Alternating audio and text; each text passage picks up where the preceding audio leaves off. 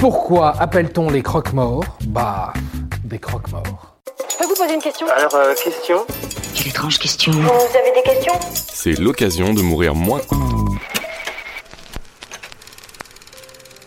Cette expression désigne dans le langage populaire les employés des pompes funèbres. L'origine de l'expression trouve deux sources.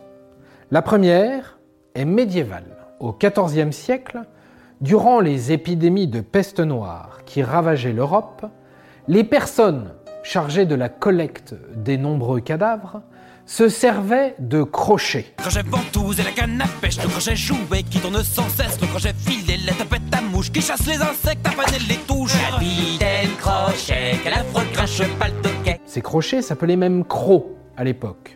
On s'en servait pour déplacer les corps contaminés sans avoir à les toucher. Des crocs, des crochets, crocheter les morts, croque-morts. Après tout, pourquoi pas? Ça va, ça passe. La seconde origine vient-elle d'une croyance populaire? Celle-ci voudrait que les croque-morts mordent l'orteil des défunts qu'on leur apportait afin de vérifier s'ils étaient bien morts. Mais le terme croque-mort n'apparaît à l'écrit qu'en 1788.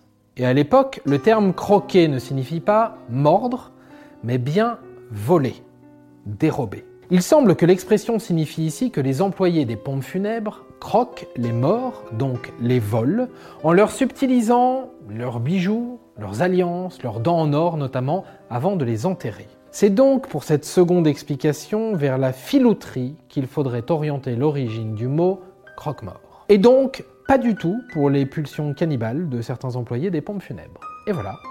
Maintenant, vous savez tout. Au revoir, messieurs, dames. C'est ça la puissance intellectuelle. Sapristi